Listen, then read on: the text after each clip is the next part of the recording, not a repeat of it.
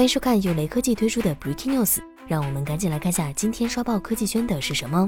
Redmi 官方直接公布了 Redmi K40 系列的价格，两千九百九十九元起，将在下月发布，并且电池容量绝对大于四千毫安时。卢伟斌还表示，二零二一 Redmi 不惧任何对手，将旗舰手机性价比进行到底，真旗舰敢 KO。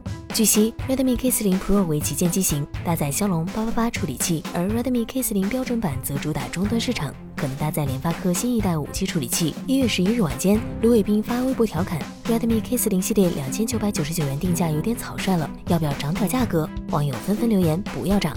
虽说距离 Redmi K40 系列正式发布可能还有将近四十天，但 Redmi 官方就价格和配置给出的这颗定心丸，无疑是提前锁定了消费者的决策态度。毕竟谁会不喜欢便宜大碗的旗舰手机呢？比起骁龙八八八，我更期待最贵的直屏。大部分厂商都选择以曲面屏作为旗舰配置，高端直屏反而变成稀有物种，难得一见。